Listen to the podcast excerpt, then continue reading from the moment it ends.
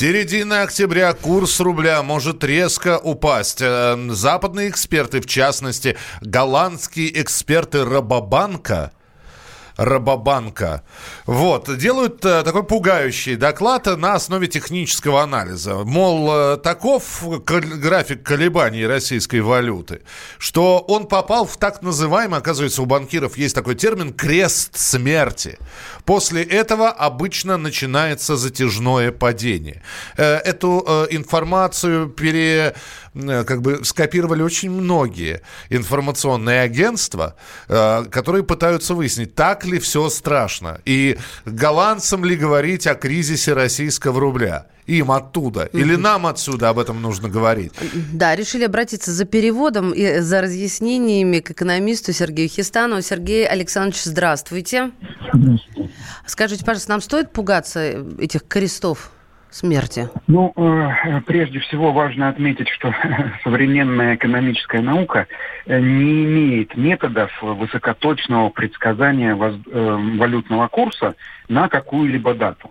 Поэтому, ну, с одной стороны, прогнозы такого типа делать можно, с другой стороны, к прогнозам такого типа нужно относиться ну, с известной долей здравого скептицизма. Э, я тут же зацеплюсь за эти слова, Сергей Александрович, что есть кризис 93 98 2008 2014 годов невозможно было предсказать.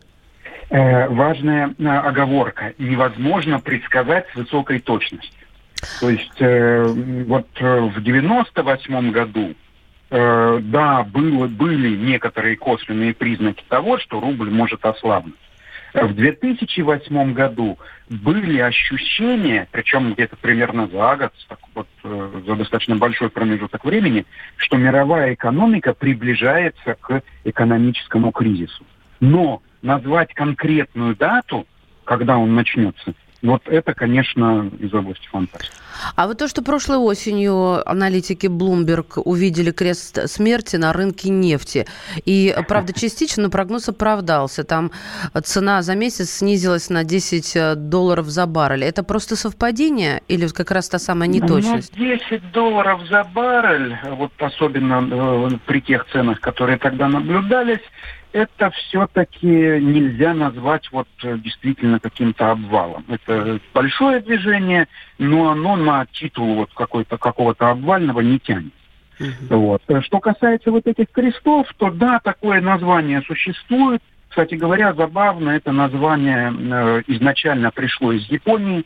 Вот э, там, создавая методы анализа рынка, соответственно, вот э, соответственно, пересечение э, определенных индикаторов длинного с коротким, тогда, когда короткий пересекает длинный сверху вниз, действительно называется э, мертвый крест. Не характерно как-то для японцев. Это сугубо такое фольклорное название – драматизировать его никоим образом не стоит. Слушайте, ну вот тут пишут, что в Минэкономразвития придерживаются консервативной позиции, и в ближайшие три года курс доллара останется в диапазоне 65-66 рублей. Вот такой у них прогноз. А скажите мне, пожалуйста, а если все-таки экономисты будут видеть, э, ну, что, вот, вот как вы говорили, что действительно можно было предсказать, пусть не точно, но тем не менее, скорее да, чем нет.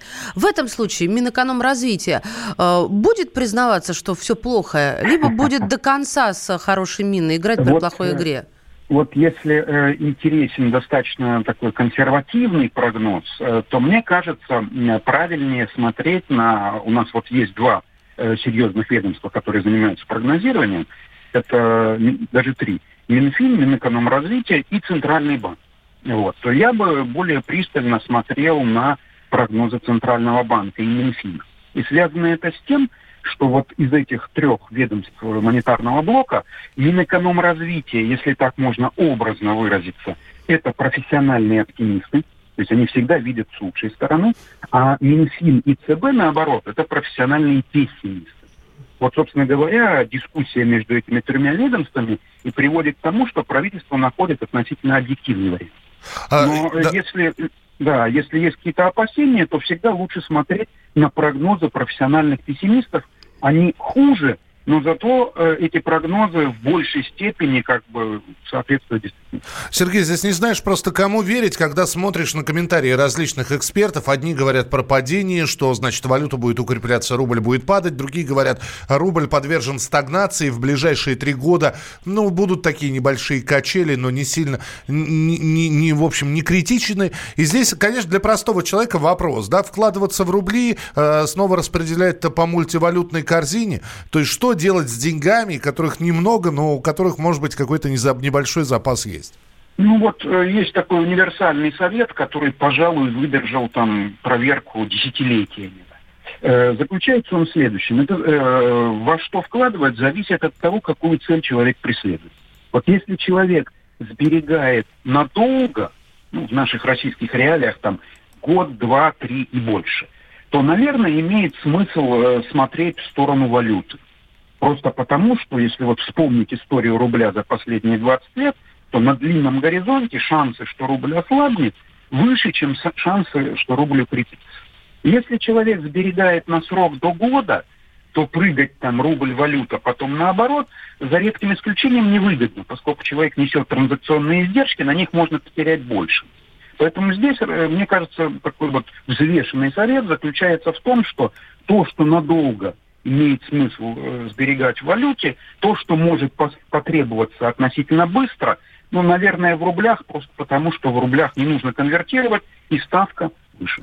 Ну, последний вопрос по поводу валюты. А нету такого риска, вы сказали, долгосрочное сбережение, а нет такого риска, что в нашей стране, где часто происходят и случаются сюрпризы, возьмут да запретят валюту? И ты останешься Знаете, вообще разбитой. В ближнем будущем мне это представляется совершенно невероятным сценарием, Просто потому, что вся современная финансовая система России выстроена с учетом возможности достаточно свободного обмена валют. Угу. Поэтому, ну, все в жизни бывает, да, особенно люди, которым там, хорошо за 50, они все видели, да. Но мне кажется, что это в ближайшие годы сценарий достаточно фантастичный. Более того, есть простой критерий, э, который позволяет, э, ну, вот так вот взвешенно судить, до каких пор не нужно бояться. Вот пока международные резервы России намного выше, чем 200-250 миллиардов долларов, опасаться запрета валюты оснований нет. А, а сейчас они практически 500. А нам кто-нибудь скажет, когда они опустятся до критического они уровня? Они в свободном доступе ага. лежат э, на сайте Центробанка России. Спасибо. Понятно. Пойдем разбираться. Спасибо да. большое. Экономист Сергей Хистанов объяснял нам, стоит ли бояться креста смерти, который поставили на рубле. Да, на рубле Голландцы. поставили крест. Именно такое вот, э, такие сообщения сейчас можно прочитать. Ну, э, давайте еще по экономической составляющей пробежимся, раз уж с экономики начали. В России может пропасть крафтовое пиво. Очень экономично. Но нет, но это, это торговля, это сегмент экономики. Так вот, в России могут перестать производить крафтовое пиво уже через полтора года. Э, начинают с 2021 года действовать новые регламенты Евразийского экономического союза о безопасности алкогольной продукции. И э, в э, этом документе производство крафтового пива не предусмотрено. Компании не смогут заниматься производством этого напитка, их деятельность, деятельность этих компаний будет приостановлена. А мне вот любопытно, слушатели уже начали писать, допустим, рублевый вклад в течение 20 лет гораздо выгоднее хранения валюты. А, спрашивают у тебя, крафтовое, это как сейчас? Секундочку. Вот действительно, ведь речь идет о долгосрочных сбережениях. 20 лет это очень много. И тут должен быть банк, где в час по чайной ложечке капает, но он не разорится. Да? Вы напишите нам вот эти долгосрочные какие-то сохранения на будущее детей, когда мы откладываем, на учебу, на что-то такое, вот, которое случится через 20-25 лет. Серьезно, любопытно, ваш выбор сохранения ваших сбережений. WhatsApp и Viber 8 967 200 ровно 9702. У меня к Вячеславу, который написал, это единственный вопрос. Э, Вячеслав, а вы под какой процент?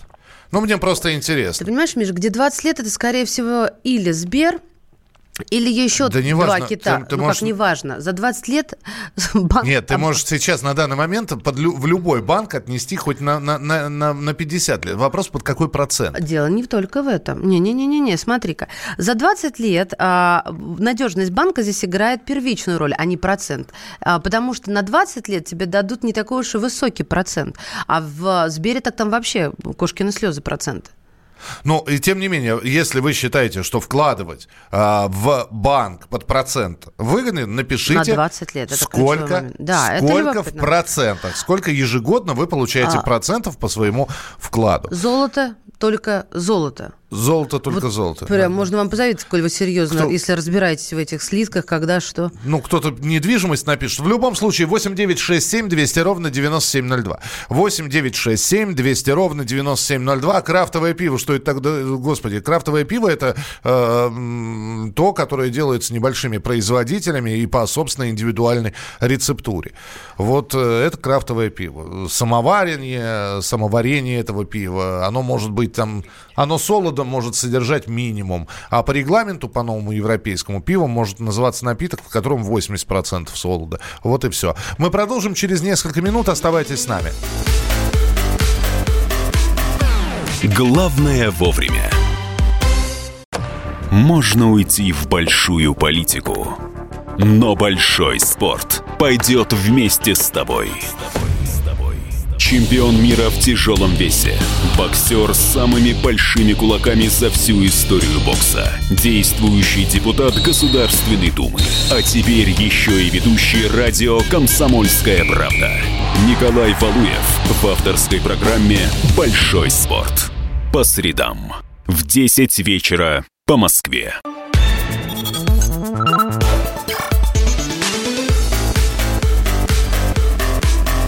Программа «Главное вовремя».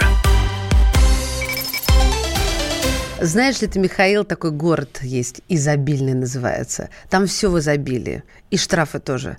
Первые берутся. А стало известно, что в России выписали один из первых штрафов за курение на балконе. С октября месяца мы говорим о том, что вот закон такой введен. Но здесь, конечно, дьявол кроется в деталях. Штраф оформлен в Ставропольском крае. Как город называется? Изобильный.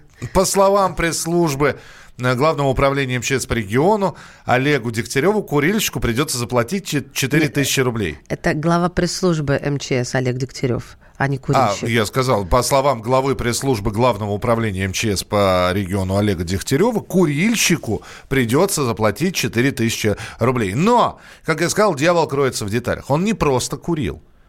Он, он с пожар сделал на как балконе. Как говорит, тряпки сжег. Я не знаю, жег ли он тряпки, но пожар случился на территории один квадратный метр. Даже менее. Представляете? Ну, это и есть балкон, собственно, да, что тут рассуждать. Так вот, а, там же вся история в чем? В том, что если у тебя пожароопасная ситуация, которую ты создаешь, то вот он штраф. А если ты что-то там не пожароопасное э, совершаешь, ну, которое дымится, да, ну, например, электронные те же сигареты, за это не оштрафуют, правильно? Вообще очень странно, потому что э, говорится об открытом огне. Вот вы вышли на балкон, зажигалкой щелкнули, это уже пожароопасная ситуация. Закурили сигарету, это уже пожароопасная ситуация. Но э, до сих пор эксперты ломают голову все-таки, как э, интерпретировать этот закон. Документ, кстати говоря, опубликован на сайте Кабмина, где на, чер, черным по белому написано, запрещается использование открытого огня на балконах лоджиях квартир, жилых комнат, общежитий, номеров гостиниц. Административный штраф за нарушение составляет 3, 5, э, от 3 до 5 тысяч рублей, что тоже довольно странно. В каких случаях платится 3 тысячи, а в каких 5? Вот человеку, человеку вообще решили посередке где-то дать 4 тысячи рублей. В правилах отсутствует определение понятия «открытый огонь». А Поним... что делать? Где курить, спрашиваются люди? Ну, Дома? Ну, а, При закрытых балконах. Значит, а, зажженные спички, зажигалки, бенгальский огонь, свечечку вы что? Даже бенгальский Открытый огонь. огонь. Слушай, а хлопушка, она что же там Нет, есть? хлопушки не... не ну, там пламя, я... ну не то, что пламя, а вспышка бывает. Все? Тоже, как писто... пистоны. В общем, вот такая вот история. До сих пор юристы пытаются разобраться во всем этом законопроекте, не совсем понятно. Ну ладно, в этом случае про Ставрополь мы с вами говорим, там оштрафовали человека, он действительно пожар устроил. Я не знаю, на, на тряпку, пропитанную бензином, видимо, искра попала, окурок э, упал, и это все вспыхнуло. И просто, опять же, если, если взять ситуацию. Стоит Михаил Антонов, курит на балконе. Проходит мимо меня, мимо балкона человек, который знает этот закон, смотрит, ай-яй-яй, открытый огонь. Ну-ка сейчас, он вычисляет даже... Или женщина, а мужик огонь. Мужик И огонь. в МЧС. И сразу, ну, не в МЧС, в полицию. Дескать, оштрафуйте. Бог с ним. Сразу принимают вызов. Приезжают. Но к тому моменту, когда они приедут, я уже покурил. Ребята, докажите, что у меня был открытый огонь. Говорит, ты дыхни. Значит, э, это что? Это значит, женщина должна не просто меня увидеть, А еще и снять на видео. должна взять смартфон, Ой, ну это полностью признаки должна сделать увеличение на смартфоне так, чтобы физиономию моего лица можно было рассмотреть. В этом случае говорят меж морду лица. Это в вашем случае, в моем физе. Как этот закон будет... Бог его знает. В общем, в любом случае, э, в России... Помимо того, что вступил этот закон, он уже есть первый оштрафованный. Не повезло человеку. Значит, э, Ставропольский край, курильщик, видимо, больше курить не будет. Стал карман легче на 4 тысячи рублей. Ну и тут же вот сообщение 4 тысячи за пожар, какой мизер, нужно миллион. Константину миллионом не будут платить. 4 заплатят, а миллион никто не заплатит. Неплохо было бы в квартирах запретить курить. Сколько раз мы слышали фразу «пьяный уснул с сигаретой». Слишком много жизни уносят сигарет. Так вы что думаете? Я вам расскажу. Можно я сейчас очень М, быструю да-да. историю? Я рассказал другу, он курящий. Ну, Я рассказал другу, что на балконах курить нельзя. Он сказал, окей, все равно холодно. У нас курящий звучит как гулящий. Чувствуете, какая неприязнь возникает? Он говорит, отлично. Он, сказ... он об этом сообщил жене. Жена сказала, ну, в туалете кури. О, Господи. Нет, ну, в туалете. Вот.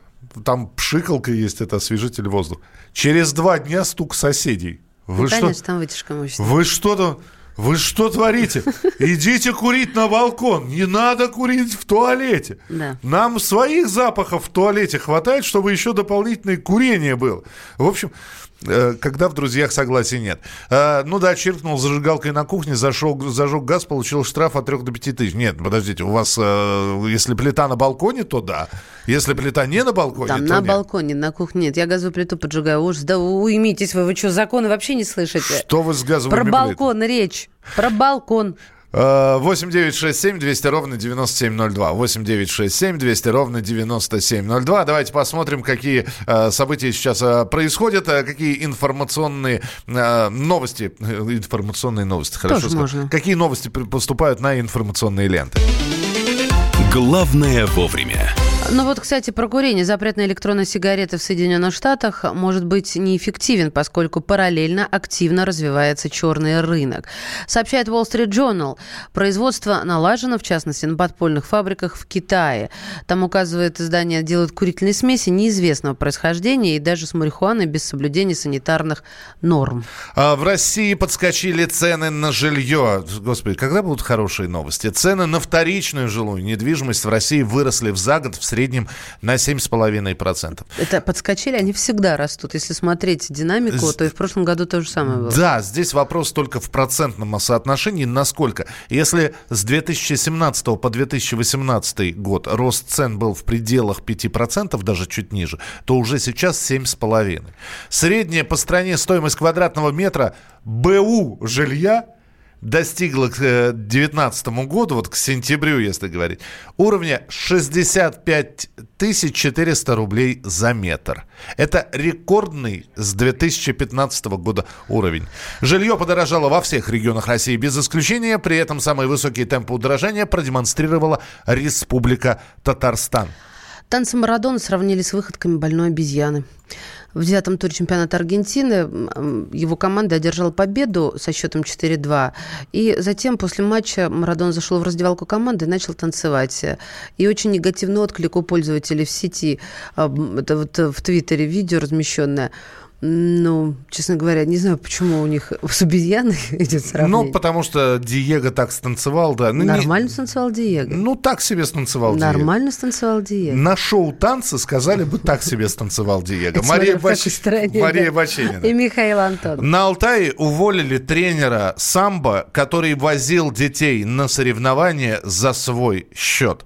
Как это произошло, за что уволили человека, восстановят ли его на работе, об этом мы с вами поговорим через несколько минут. Все подробности этой истории в программе «Главное вовремя». Мария Баченина, И Михаил Антонов. оставайтесь с нами, продолжение следует. Лучше и сто раз услышать, и сто раз увидеть.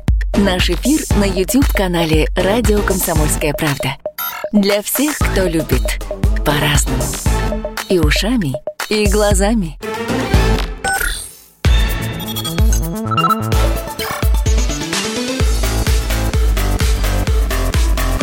Программа «Главное вовремя».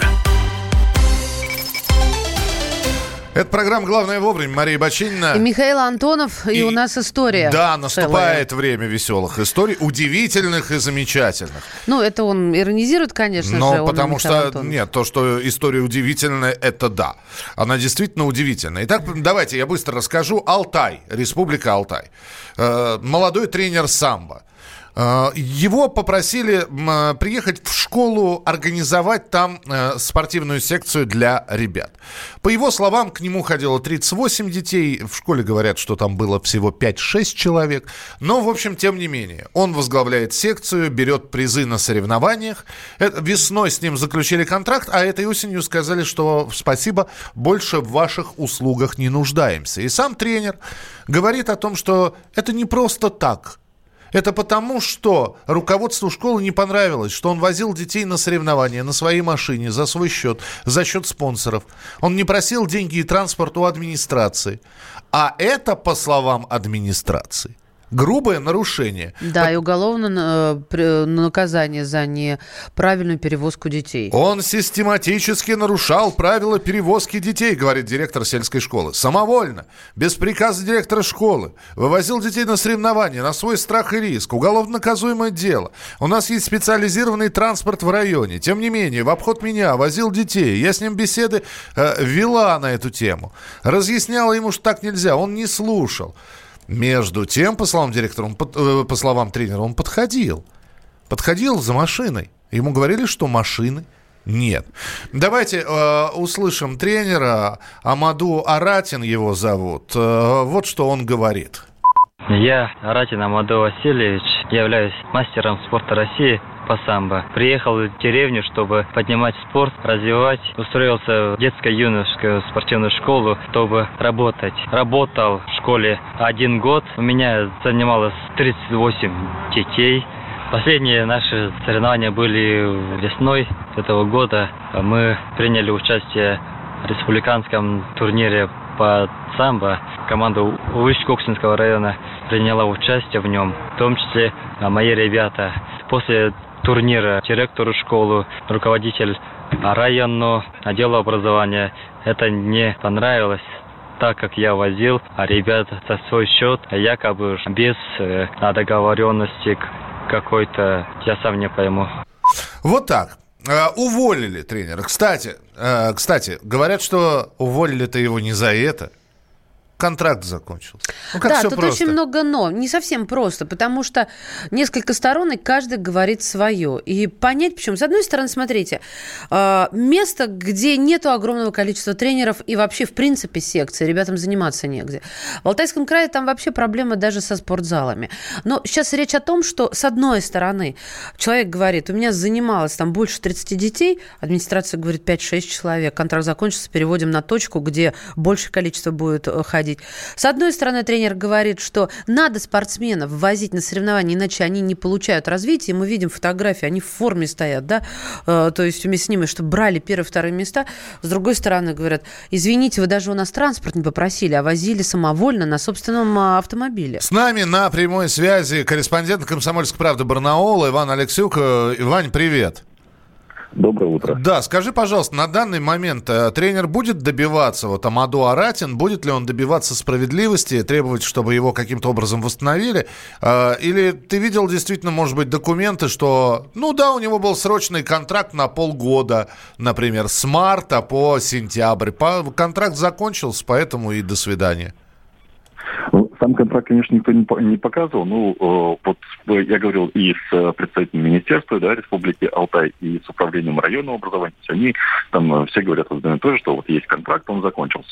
Но вот сегодня созванивался с пресс-службой э, правительства республики. Они говорят, что вопрос решился, там вмешался губернатор, и, скорее всего, до конца недели уже тренера восстановит на работе.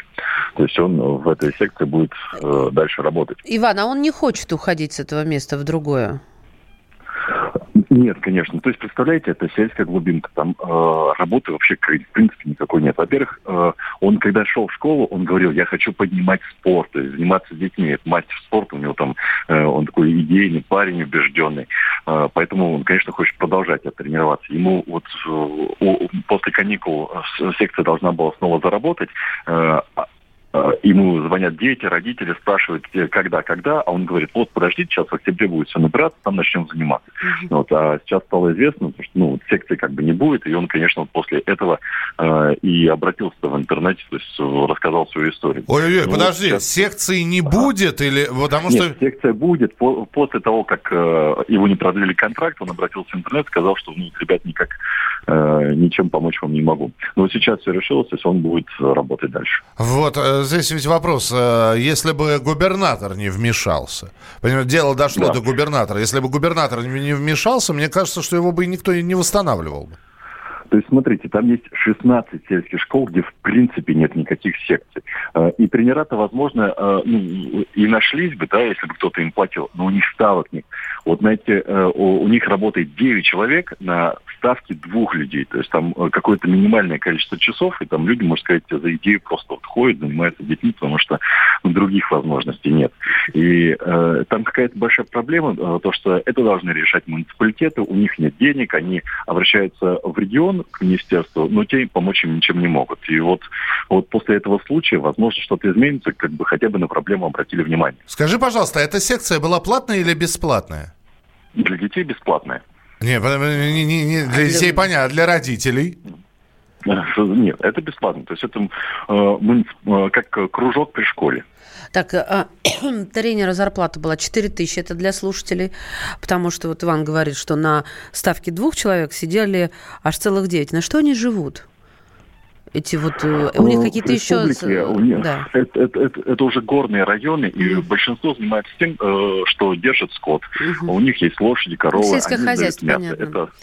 Ясно. Тем, чем живет и деревня и всегда. Та, когда же он приступит к работе? Вот точных дат пока не называется, но обещают к концу недели. То есть, возможно, э, со следующей недели уже будет секция работать. Я сегодня еще с ним созвонюсь, мы обязательно об этом напишем, расскажем. Иван, а вот то, что он возил детей на своем личном автотранспорте, это ведь действительно опасно для жизни. А, с этим удалось разобраться? Что там к чему? А, вот э, от этой деревни до места, где проходили э, соревнования, около 70 километров. То есть э, в школе говорят, он к нам не обращался, или там обращался не раз, но вот сам тренер, он говорит, ну, я просил машину, и ему отказывали, там, или там это было очень сложно. Ну, представьте, чтобы выбить из райцентра машину, отвезти детей, там куча писанин нужна, аргументация. Он говорит, сидите, лучше ничего не делайте. Поэтому мужику было, то есть там простой мужик, ему было проще вот просто взять этих своих четверых ребят, посадить Понятно. в машину. Он договорился с родителями, они были не против. Вот, а, вот, их, э, вот, это, и, это да. интересно. Главное, чтобы они что-то там подписали. Иван, спасибо, но вот главное, чтобы сейчас, друзья мои, его в школе не загнобили после того, как губернатор его вернул, да, волю, властью данной ему народом.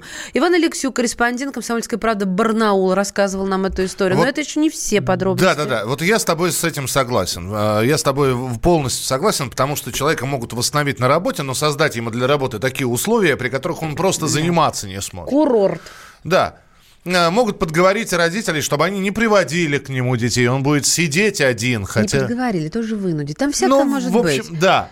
То есть, вроде бы, как правда, восторжествовала. Хотя еще за несколько часов до этого, вот спасибо, что Иван сказал, что Амаду э, Аратина восстановили. А еще до этого Ольга Попова, начальник управления образования У- Усть-Коксинского района, говорила следующее. На базе многих школ, в том числе и в Талде, детско-юношеская спортивная школа э, принимает э, совместителей с каждый год сроком на 8 месяцев тренеров-преподавателей на несколько часов. Поскольку у нас очень мало часов дополнительного образования в районе, там бывает у кого-то 3 часа в неделю, у кого-то 6 часов по разным видам спорта. Они приняли Аратину, чтобы на базе Талдинской школы он проводил 6 часов в неделю самбо. Срочный контракт истек 30 мая все. 1 октября этого года детская юношеская спортивная школа снова набирала таких же тренеров-совместителей по школам. Если у нас 6 ставок на 25 школ, вы сами понимаете, что как бы постоянно только одной школе уделять внимание не всегда получается. В зависимости от спроса родителей и детей и наличия тренеров, специалистов по тому или иному виду спорта заключаются вот эти коротенькие срочные контракты.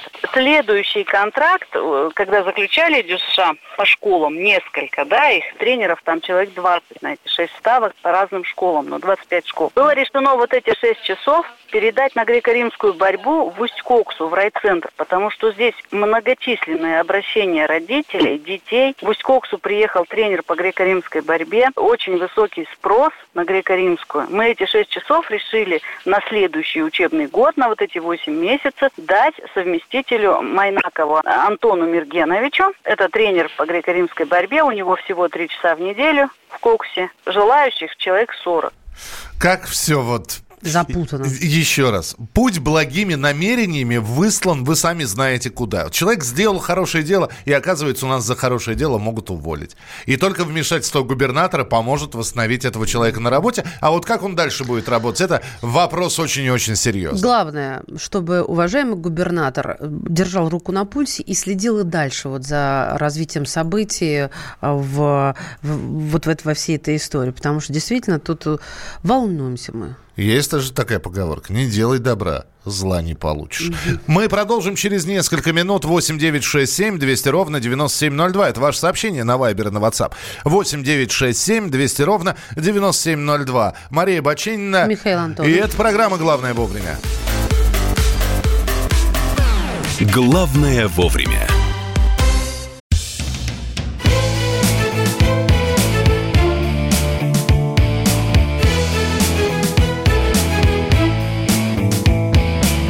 Цвет настроения. Осень. На радио «Комсомольская правда».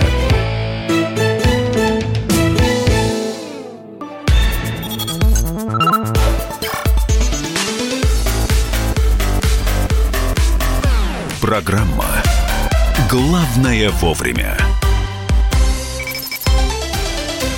Это главное вовремя. В эфире «Комсомольской правды» Михаил Антонов. И Мария Бачинина. И мы сейчас будем говорить ну, про разные индексы. Оказывается, уровень жизни той или иной страны можно измерить разными абсолютно индексами. Например, есть, и наверняка вы слышали про такой индекс Биг Мака.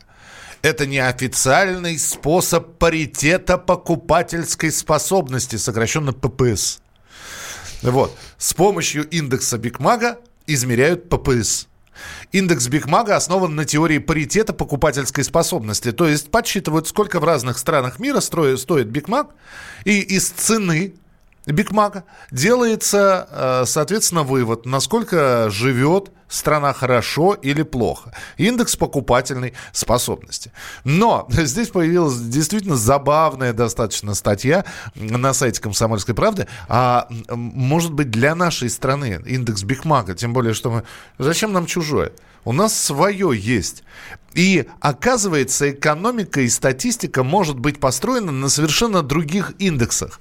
Например, поехали. Индекс э, мини-юбок. Да, дело в том, что э, раньше было так, чем э, кризиснее времена, тем длиннее юбка. На чулки не хватало времени, денег. А сейчас наоборот. Сейчас, значит, чем э, круче времена, то есть суровее, тем короче говорят, юбка. Ну да, во времена Великой депрессии женщинам не хватало денег на чулки, э, так что они экономили на этой детали гардероба, выбирая более длинные юбки. И э, сейчас наоборот, э, говорят, что чем суровее кризис, тем более ярко и привлекательно хотят выглядеть дамы. А для России еще актуален индекс самогона. А, по мере нарастания экономических трудностей, и это нормально, это для нашей страны, опять же, не новое. Э, по мере нарастания трудное экономическое положение в стране. Зачем тратить деньги на покупку, когда можно сделать самому? И индекс самогона в варенье, увеличение его или уменьшение количества и спрос на самогон как раз и определяет не только покупательскую способность, но и экономическую ситуацию э, в стране. А, например, чтобы проверить эту теорию, эксперты провели масштабные исследования. Опрашивали население городов на предмет увлечения самогоноварением. Оказалось, 4,5% или сами делают брашку, или хотя бы знают, у кого в темном месте бутылочка стоит. И всего один из 100 опрошенных вызвался показать, где торгуют горячительными напитками домашнего производства. По сравнению с 20-летней давностью, тогда о том, где торгуют самогонку и где ее можно купить в любое время суток, знал чуть ли не каждый второй. То есть сейчас более-менее, ну, по сравнению с 20-летней давностью, стабильные времена.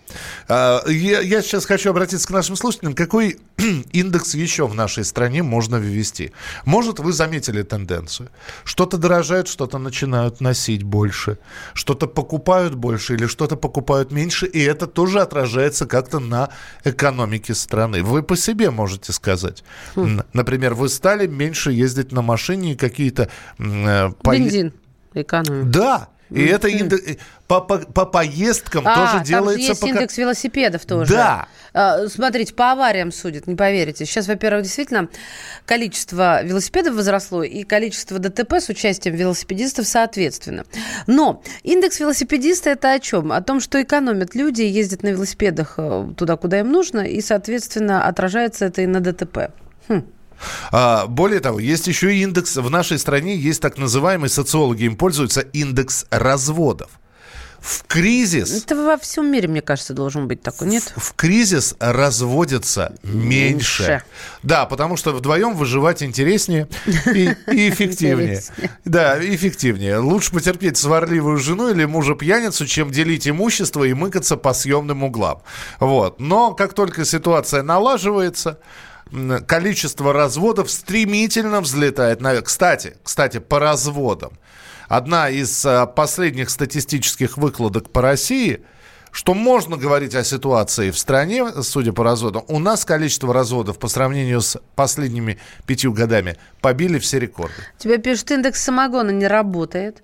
Почему? Сейчас продают гораздо больше самогонных аппаратов, чем раньше. Люди просто не доверяют пойлу из магазина. Только потому, что хотят качество выше. Подождите, вы говорите за себя. Вы не доверяете. А почему я не должен? Да что значит пойлу из магазина? Вообще в магазине как раз проверенный продукт. И отравиться брашкой от тети Шуры намного легче, чем отравиться, я не знаю, э, паленой водкой из магазина. Хотя есть, наверное, точки, где продаются где продается паленка. Но когда вы говорите о том, что люди просто не доверяют пойлу из магазина, ну давайте говорить за некоторых людей. Ну или за себя. Э, рождаемость детей. Да, по рождаемости, кстати, по демографии мы будем обязательно сегодня с вами говорить в начале следующего часа. Э, рождаемость, да, наверное, когда рождается... Снова про самогон. Видимо, это самый действительно жирный у нас индекс. Сахар подешевел, себестоимость самогона стала меньше. Э, так, э, индекс джинс. И что? Ну, просто что по нему считать? 8 9 6 7 200 ровно 9702. 8 9 6 7 200 ровно 9702. А, присылайте свои сообщения, пожалуйста. Это телефон прямого эфира у нас 8 800 200 ровно 9702. Активная переписка в Ютьюбе. Ребята, не ссорьтесь в Ютьюбе. Что Ребята, ссорьтесь в Ютьюбе. Ребята, ссорьтесь в Ютьюбе. У меня, у меня есть власть вычистить тех, кто скандалит. За 20 лет доллар вырос на 150%, а цены на 500. На вкладах можно было получить ориентировочно тысячу. Так это, видимо, к самой первой теме дошло до нас наконец-то. Индекс теплых стелек. Чем больше покупают теплых стелек, тем меньше зимней обуви. О, И... о, слушай, действительно, как мудро. Индекс дырявых носков? Да, только расшифруйте, что Ну, вы... заштопанных скорее. Заштопанных. Не покупают Кто новые? их что? Ну, вот, индекс заштопанных. Вот если э, заштопанные носки, значит, действительно, новые не покупают, штопают старых. Индекс массы тела. Чем больше масса, тем больше кризис. Гонят не для продажи, гонят для себя. Из качественных продуктов настаивают в дубовых бочках качественные вещи. Мы не можем это подтвердить или опровергнуть, пока не попробуем. Э, адрес э, редакции в газете «Комсомольская правда» можно найти. Мария Бочинина. Михаил Антонов. Оставайтесь с нами. Продолжение через несколько минут.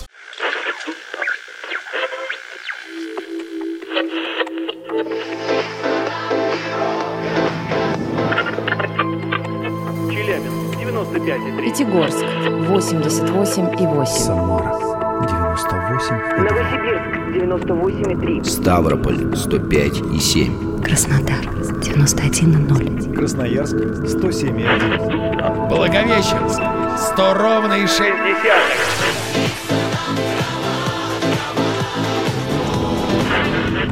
Санкт-Петербург 92,0. Москва 97,2.